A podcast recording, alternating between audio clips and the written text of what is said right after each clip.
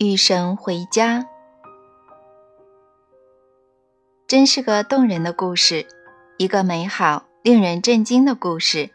它正说明了，当你安然度过自己的死亡时，你也就让他人安然度过了你的死亡。我希望，当我死去时，也能像皮皮那样优雅。现在进行的这场对话将带来显著效果。知道你的死去是因为你选择死去，这也将有很大的帮助。所有人都是在他们选择死去时死的吗？皮皮是在他选择死去时死的。特丽夏沃是按他想要的方式死的吗？哦，你了解皮皮的情况，因为他说过他选择什么时候死。他说过。他想迎接新年的到来。是的，但是他想在生命的那个阶段得癌症吗？他真的想那么早离去吗？对她的丈夫、她的孩子们、她的父母来说，这种说法实在让人难以接受。我敢肯定，他们会在深深的忧伤中问：为什么皮皮想要那样舍他们而去？我有一个可能令你震惊的答案。什么答案呢？稍等，我们需要稍后谈这个答案。要先做很多铺垫工作，这样你就不会那么震惊了。好吧，无论答案是什么，我相信特丽夏沃的家人也有相同的疑问。我敢肯定，他们也会马上否定这种论调。即一个人死亡的时间和方式是预先的选择。不不，多数人会说这不符合我的经验。皮皮或特利的经验也不会是这样。我知道你在前面说过，只有在一切完成后，灵魂才会离开他们的身体，所以那个时刻应该去庆祝。但一个灵魂离开身体后，留在物质世界的人。仍可能非常难过，而现在告诉那些人，他们所爱的人其实是选择离开的，这就好像说那个人不想再跟他们在一起了。而且，哎，反正对我来说，这是很伤人的话。我认识一位女士，她丈夫年纪轻轻就死了，她为此悲伤了很多年，但真正感受失亲之痛的是她年幼的女儿。他从未从失去父亲的阴影中走出来，而且，实际上，他至今仍对父亲耿耿于怀。就因为他的离去，他不理解为什么父亲要那么做。而如果我现在告诉他，没有灵魂在非自愿的情况下离开身体，每个灵魂都会选择自己的死亡，而且想要在某个时间死去，那他遭受的伤害就更深了。除非他理解了，他也许没有有意识的觉知他想要什么。当然，这不是我稍后要透露的那个惊人答案，但现在将它看作一种可能性也很重要。我不理解，你说他父亲可能在意识上并不知道他想要什么，这是什么意思呢？你一直在告诉我们，每个人都是他自己死亡的原因。没有人的死违背他自己的意愿。了解了人类进行创造时所处的三种体验层次，或许你就能够理解，人类进行创造并知道他们的所知时，常位于三种体验层次：潜意识、意识、超意识。记住我说过的话：当你死去时，不圆满是不可能的。不过，有可能你意识不到这一点。灵魂在超意识层次知道，它在这一世是圆满的，但在潜意识或意识层次，人们觉悟不到这一点。我们以前的谈话中提到过这三个体验层次，《与神为友》一书已经收录了那些内容，我觉得非常吸引人。现在放到这儿。它可不只是吸引人了，对它的理解很重要，那样你的问题才能得到解答。那就让我们再复习一遍，体验的三个层次是什么呢？潜意识是你不知道或没有有意识的创造你实相的层次。当你无意识的做某事时，那就是说你几乎觉察不到自己正在做，更别说为什么做。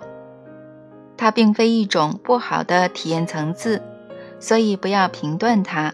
它是一个礼物。因为它使你能够自动的做事。什么事呢？自动的做事是什么意思呀？长头发、眨眼睛、心脏跳动之类的功能，就是你自动做事的例子。你不用坐下来想，我要眨眼睛了，我要长指甲了。你的整个身体系统就在自行运作，所以无需你发出特定的意识指令。这些事情就会发生。潜意识还创造解决问题的瞬时方案，它接收输入数据，进入它的记忆库，然后针对大量情况做出各种急速反应。这一过程也是自动的。如果你的手碰到了滚烫的锅，就不必去想把手拿开，而会不加思索的即刻把手收回。这是一种基于以前数据的自动反应。潜意识可以救你的命。然而，如果你未觉察自己已选择了自身生命的哪些部分进行创造，那么你就可能把自己想象成生活中的果，而不是事情的因。你甚至可能创造一个作为受害者的自己。因此，重要之处在于要觉察到。你已选择不去觉察的东西。意识是你部分的觉知，你在做什么？了解并创造你实相的层次。你觉知的深浅程度取决于你的意识水平，这是物质的层次。当你置身灵性道路时，你在穿越生命过程中追求提升你的意识，或扩大你对物质的体验。从而包容你在另一层次所知的关于你的真实内容。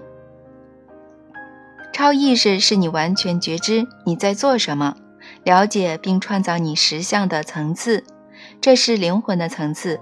对于超意识的意图，你们多数人在意识层次并没有觉察。超意识是你的一部分，它包含了你灵魂的更高任务。圆满完成你当前身体要体验、要感受的事情。超意识不断领你走向下一个你最想要的成长体验，不断将恰当、准确、完美的人物、地点、事件吸引过来，以便你达到认知与体验的结合，获得由这种结合所产生的感觉，创造你对本性的觉知。上次讨论这些时，我问过你，是否有办法在潜意识、意识、超意识各层次上设定同样的意愿？答案是有办法。这种三合一的意识层次被称为全意识。你们有些人称之为基督意识或提升了的意识。你们都能达到那个境界。有些人在冥想中达到。有些人在深入的祈祷中达到，有些人通过仪式或舞蹈或神圣的典礼达到，其他人则通过你们所说的死亡过程达到。到那儿的道路有很多条。当你达到那个境界时，你就具有了完全的创造性，三个层次的意识合而为一。这时的你包容一切，但其实不止于此。因为总体大于各部分之和，这里如此，所有事物都是如此。全意识不仅仅是潜意识、意识、超意识的结合，它还是结合而后超越的结果。你在此时就进入了纯粹的存在，这个存在是你内心终极的创造源泉。你会体验到这一点，在你死亡之前或之后。我估计，真正的大师在生前就是这样进行创造的。是的，大师有可能对什么事情感到意外吗？对于一直具有提升了的意识的人来说，结果总是合乎意识上的意愿，从不会出乎意料。一种体验显得多出乎意料，直接反映了一个人认知这种体验时所处的意识水平。记住我说过的话：认知创造体验。走上大师之路的人，总是接受他所经历的体验，即使那种体验显得不利。因为他们知道，他肯定在某种层次上想要这样。这一认知可以使一个人在令他人感到压力巨大的环境中，处于完全的平静和包容的状态。但有一点，走上大师之路的人有时会不明白，他在哪个意识层次想要某种体验。然而，走上大师之路的人毫不怀疑，他在某种层次上。为这种体验负责，正是这种认知使他踏上了悟道之路。前面你问皮皮是否想去死，他是否造成了他的死亡？我的回答是，意识层次上不是这样。现在你知道我那么说是什么意思了。影响某个人类灵魂的所有决定都是由他自己做出的，他在一个。或多个意识层次上做决定，或在第四个层次，即全意识层次做决定。像所有灵魂一样，皮皮选择了一个生命时期作为他离开身体的时候。在他的例子中，决定不是在意识层次做出的。然后在超意识层次做出那个较大决定后，皮皮在意识层次选择了他离开的具体时间。一月一日凌晨，新年来临后不久，你可以知道这一决定是在意识层次做出的，因为他提前宣布了，他完全明白他在选择什么，他创造了那个时刻。或许特利夏沃也是类似情况，或许他并未有意识地选择他生命的早期事件，但在那些事件之后，或许事情已经发生了改变。据说特利已失去意识，但也许特利根本没有失去意识。或许他转移了他的意识，或许他发现他自己处在不同的意识层次。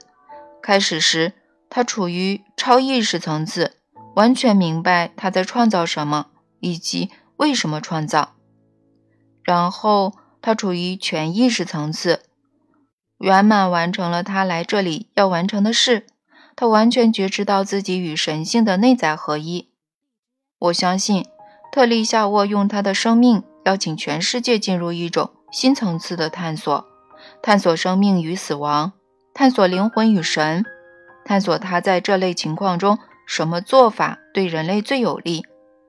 我相信在精神的层次上，特利夏沃从不是环境的受害者。我相信在最后的年月里。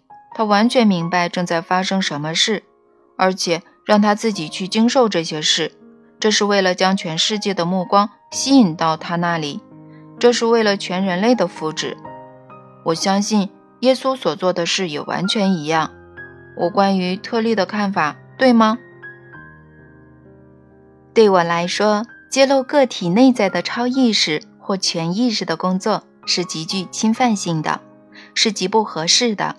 然而，有些话我可以说，而且我已说过很多很多次。对于全人类来说，世界上没有受害者，也没有加害者。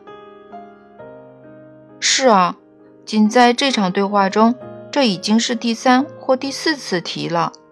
但是我前面也说过，而且现在还要说一遍：没人是受害者的说法，有时就是让人感情上难以接受。你前面分析过，这是因为多数人看待生活处境时采取的是局限性很大的视角，是基于普通人的一般理解。但是，对于我们这些想提升自己意识的人，想帮助提升人类意识的人，怎样才能扩大这种理解呢？给人们讲讲创造工具、思想、语言及行为，这些是你用来创造自己微观实相的工具。这些工具十分完美，极其有效。你的所思、所言、所为，创造了你称之为你的体验，创造了你生命的处境和环境。正如我以前所说，如果你认为自己是受害者，你说自己是受害者，而且自己表现的就像是受害者，那么你就会体验到自己已是受害者，尽管事实上你不是。当你决定将标签贴到对他人的体验上时，道理也一样。如果你认为那人是受害者，说那人是受害者，而且表现的就好像那人是受害者，那么你就会体验到那人是受害者，尽管事实上他不是。你认为特丽夏沃是受害者吗？或许是的。特利是受害者吗？不是，你不可能是你所创造的环境的受害者，始终要记得这一点。因此，要成为环境的受害者，你必须发誓说，你的环境不是你创造的，那是一个关于你的谎言。你创造了你生命的所有境况，如果你是在意识层次上创造它们，你将对此有所觉察。如果你是在潜意识或超意识层次创造它们，你可能对此没有觉察。不过，你仍然创造了你的境况。所有大师都知道这一点，所以没有大师会用手指着别人说：“你伤害了我。”然而，你可以体验到你的任何选择，你可以体验到你来这儿要了解的东西。即你出生之前在精神王国所选择的，你是谁？或者你体验到的不是这个大命题，而是某个小问题。在这方面，正如在所有方面一样，你拥有自由意志。这让我想到了另一个问题：人出生之前有意识吗？根据你上面所说，答案好像是肯定的。这么说。我们在出生之前就意识到我们自己了。哦，是的，远在那之前，暂为现在的你的那个你，一直都能意识到他自己，永远能。稍后我们将谈到这一点。等我们深入探讨出生问题的时候，而眼下你只需知道，你一直在，现在在，而且永远在。当你出生时。你只是分身了，我怎么了？你分身了，你不再是统一的，你不再是一个整体，而是将自己分成了三部分：身体、心智和灵魂，或者也可称之为潜意识、意识和超意识。哦，这就是它们的相关性。宽泛的讲，是的。粗略的讲，是的，这不是一种精确无误、严丝合缝的关联，但却以粗线条描绘了整幅图画。在这种三位一体里，即以三部分存在的神里，心智是你的意识活动发生的地方。因此，只去想你选择体验的东西，只去说你选择使之成真的东西，而且用你的心智。有意识地指挥你的身体，只去做你选择用来表达你最高实相的事。你如何在意识层次上进行创造呢？这就是方式方法。再仔细想一想，这不就是每位大师所做的事吗？还有什么大师做的更多吗？没有。真好，讲的真好，谢谢你。如果可以的话。我想返回去谈个相关的话题，一个有点令人不安的话题。请讲。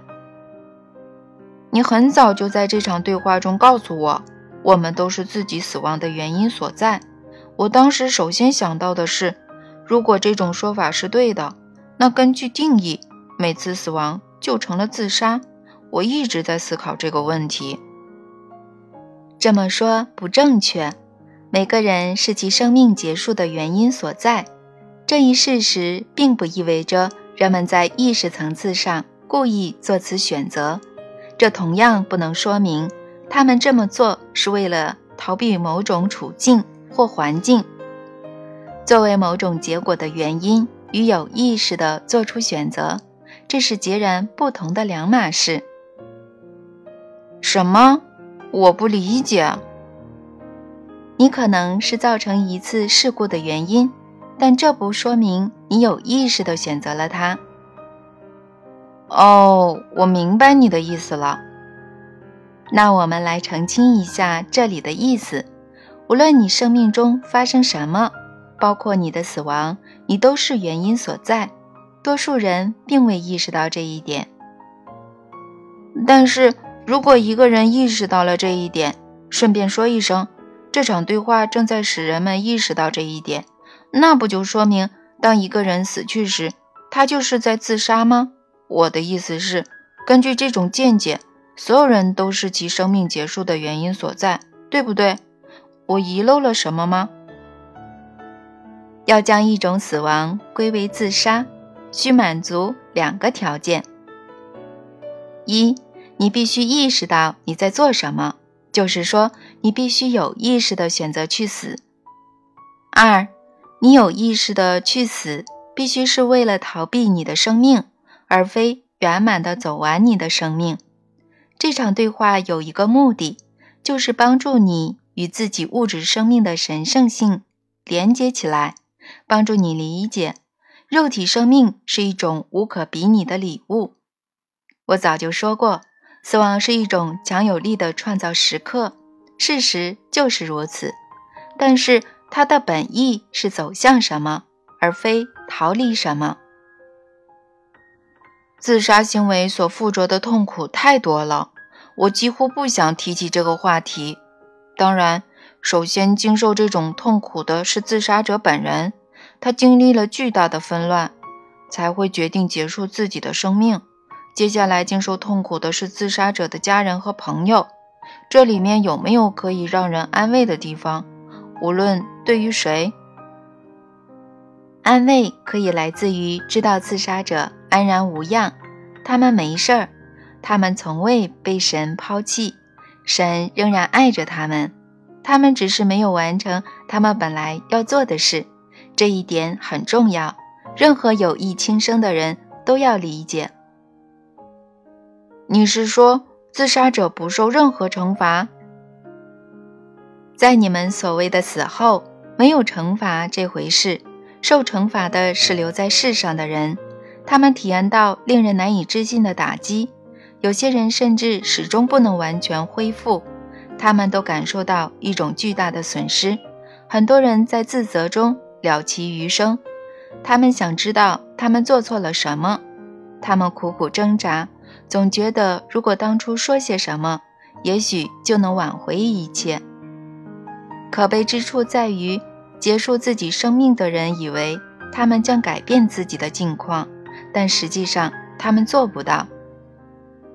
为了逃避而结束你的生命，这并不能创造任何供你逃避的情境。如果你以为结束你的生命就能逃避什么，那么你就该知道，我再说一遍，你所以为的事，你是做不到的。避免痛苦的愿望是正常的，这是人类行为的一部分。然而，在这一时刻的特定行为中，一个人试图逃离的却是灵魂到当前身体里来体验，而非逃避的东西。自杀者发现这种体验非常痛苦，非常艰难，就想进入一种虚空，一种什么都不用面对、什么都不必恐惧的虚空。但是人们无法进入虚空，因为没有虚空可以进入。虚空是不存在的，宇宙里任何地方都没有虚空，没有什么都不存在的地方。无论你走到哪儿，空间中总是充满某种东西。什么东西呢？空间里充满什么东西啊？你自己的创造物。无论走到哪里，你都将面对你自己的创造物，而你无法逃避它们。你也不愿那样，因为你创造你的创造物是为了再造你自己，因此回避他们将不利于你，回避到虚空中也是不可能的。我可以这样说：回避意味着回到你所逃避的事物中。你很善于摆弄文字啊！我经常这样使用文字，以便你总能轻松忆起他们所传递的信息。是啊，我将永远记得这句话：回避意味着回到你所逃避的事物中。是的，这是因为你因何而死，就将继续以何为生。这是个很有力的论断。它本来就是。请你原谅我，还要回过头去，请原谅我下面要说的话。我们在讨论的话题是一个人结束自己的生命，但你前面说过，死亡是美好的。如果死亡如此美好，为什么生活悲惨的人不可以追求死亡呢？你们所称的死亡是美好的。但它并不比生命更美好。实际上，死亡就是生命以另一种方式继续。我想让你彻底搞清楚这个问题：你将在死亡的另一边遇见你自己，而你拥有的一切也将在那。然后你会做最具反讽意义的事：你将给你自己另一次物质生命，通过它来处理你前一次物质生命中。未完成的事，我们将回到物质生命中。我不能在非物质的精神王国把事情解决吗？不能，因为物质生命的目的就是为你提供一个背景，让你能够体验你在精神王国所选择的体验。因此，你无法通过放弃物质生命逃避任何东西，那样只能将你自己放回到物质生命中。进入你寻求逃避的处境中，除非现在你从头来过，你不会把这看作一种惩罚、要求或负担，因为你这样做完全出于自愿。你理解这是自我创造过程的一部分，而自我创造是你存在的目的。这么说，我们最好还是去处理当下面对的事情。的确，那就是生命的目的。如果你这样利用生命，那么当你准备以死亡为工具去创造全新生命时，你将死去。自杀是利用死亡去逃避，但是它从头创造出同样的生命，而且还是会遭遇同样的挑战和体验。我从未听过这样的解释，很能说明问题。是的。所以，你可以用死亡作为工具去逃避，也可以用它去创造。前者是不可能的，后者是不可思议的。但是，这里面不是有点评断的意味吗？这不诗的自杀好像成为错误了吗？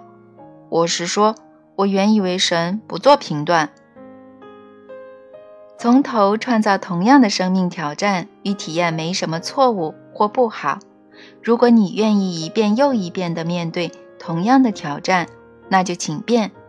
在这方面，与对待生活的所有方面一样，你是自愿而为。只是要知道，如果你以为你能逃避那些挑战，你就要失望了。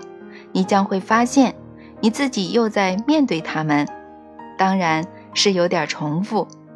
有些人觉得，他们之所以不想再面对当前的挑战，是因为他们必须独自去面对。这种想法不符合实际，但很多人这么想。孤独是当今世界最大的困扰之一，被孤立、被伤害、被重压的感觉，无人理解、无人援助的感受，这些感情上、身体上。精神上的孤独是通向绝望的路。正是在面对无尽的绝望时，最终一切显得不再重要，除了逃避。然而，你无从逃避，无法逃避，你只能从头重复你寻求逃避的对象。所以，现在我来这里告诉你，你并非孤立无援，没有人孤立无援，所以我要你向全世界宣告这一点。你只需呼唤我，带着我会在那儿的绝对知晓。你只需伸出手，带着绝对的信赖，以看见我的回应。我可以问个有点尖锐的问题吗？当然。为什么我们必须在你伸手之前，先把手伸向你呢？如果你真是无所不知的神，那我们需要帮助时，你就会知道。如果你真是慈悲无边的神，那你肯定愿意提供帮助，无需我们请求。如果我们已经在彻底的失败中卑躬屈膝，为什么我们还要向你摇尾乞怜，祈求你来拯救呢？如果你是大爱无疆的神，为什么不能足够爱我们，不用我们祈求就来帮助我们呢？而且说到这里，还有些人会对你说：“我已经呼唤过你，但你就是不来。你以为我没有请求神帮忙吗？看在神的份上，你以为我为什么这么绝望吗？我这么绝望是因为好像神总令我失望，我已经完全被抛弃了，我受不了了。”我没戏了，结束了，完蛋了。对这样的人，你要说些什么呢？我要说，我要你现在考虑一种神奇的可能性。你没体验到我传授的解决方法，这是有原因的。但此刻这个原因不重要。对你来说，此刻重要的是考虑一种可能性。此时此刻，就在你面前已有一个答案。睁开眼睛，你就能看到它；打开心智，你就能认识到它；敞开心扉，你就能感觉到它。我要说，只有在了然中呼唤我，你才能觉察到答案已经给了你，因为正是你所知的、所感觉的、所宣布的，才会在你的体验里显现为真。如果你在绝望中呼唤我，我将在那儿。但是你的绝望将蒙蔽你的眼睛，将阻挡你看到我。我要说，你所做的事没有什么是可怕的，将要降临在你身上的事没有什么是不可修复、无法挽救的。我能够且将会使你再次完整起来。然而，你必须停止评断自己，做出最强烈评断的就是你。他人由外往里看你，评断你，但他们不了解你，他们看不到你，所以他们的评断是无力的。不要通过接受他们而使他们变得有力，那些评断没有意义。不要等着他人看到你的真我，因为他们是通过他们自己的痛苦之眼来看你。反之，你要知道，我现在在奇迹里，在真相中看着你。我看到的你就是完美的。当我看着你的时候，我只有一个想法，这就是我的所爱，我十分满意的人。我要说，在神的王国里，宽恕是不必要的。神无论如何不会被冒犯或损害。整个宇宙只有一个重要问题，它与你的罪恶或清白无关，它只与你的身份认同有关。你认识你的真我吗？如果是的话，那么关于孤独的所有想法将消失，关于卑微的所有观念将蒸发，关于绝望的所有思考将蜕变为对生命奇迹的美妙觉悟，而那个奇迹就是你。而最后，我亲爱的，我要说，就在此刻，你周围围绕着成千上万的天使，现在就接受他们的援助吧。然后把他们的礼物传递给他人，因为正是在付出之中，你将会获得；正是在求助之中，你将被疗愈。你一直等待的奇迹，一直在等待你。当你成为他人等待的奇迹时，你将认识到这一点。去吧，去展示你的奇迹，让你的死亡成为你最光荣的时刻，而不是最沉痛的宣告。以死亡为工具，用它去创造，而不是去毁灭；用它去前进，而不是去后退。通过这种选择，你将使生命本身光彩四射，而且即使在物质生命期间，你也将允许生命带给你自己最宏伟的梦想，灵魂之内最终的宁静。谢谢你，谢谢你的这些话。我希望并祈祷每个受伤的人都能听到。我还需要问一个与此有关的问题。你怎么看一个人要求另一个人，医生或亲人帮助他结束自己的生命呢？你在说安乐死，这完全是另一回事。这个时候，一个人认识到自己的生命实际上已结束了，除了死亡过程中持续不断的肉体痛苦和尊严的完全丧失，也没有其他可以体验。安乐死不能等同于自杀。在一个改变即可鲜活起来、理智即可健康起来的生命中，如果人们放弃生命，那就是一种特别的决定。如果所有医学证据表明一个人离生命结束反正已为期不远，那他们所做的决定就完全不同。根据医学证据，一个人能清楚看到自己的物质生命。只有等待结束时，他们可以选择去问：有必要承受这最后的痛苦和尊严的丧失吗？每个灵魂都有答案，而且没有灵魂会做出错误回答，因为本就不存在错误的答案。我清楚其中的差别了，而且我认为每个理性的人也清楚了。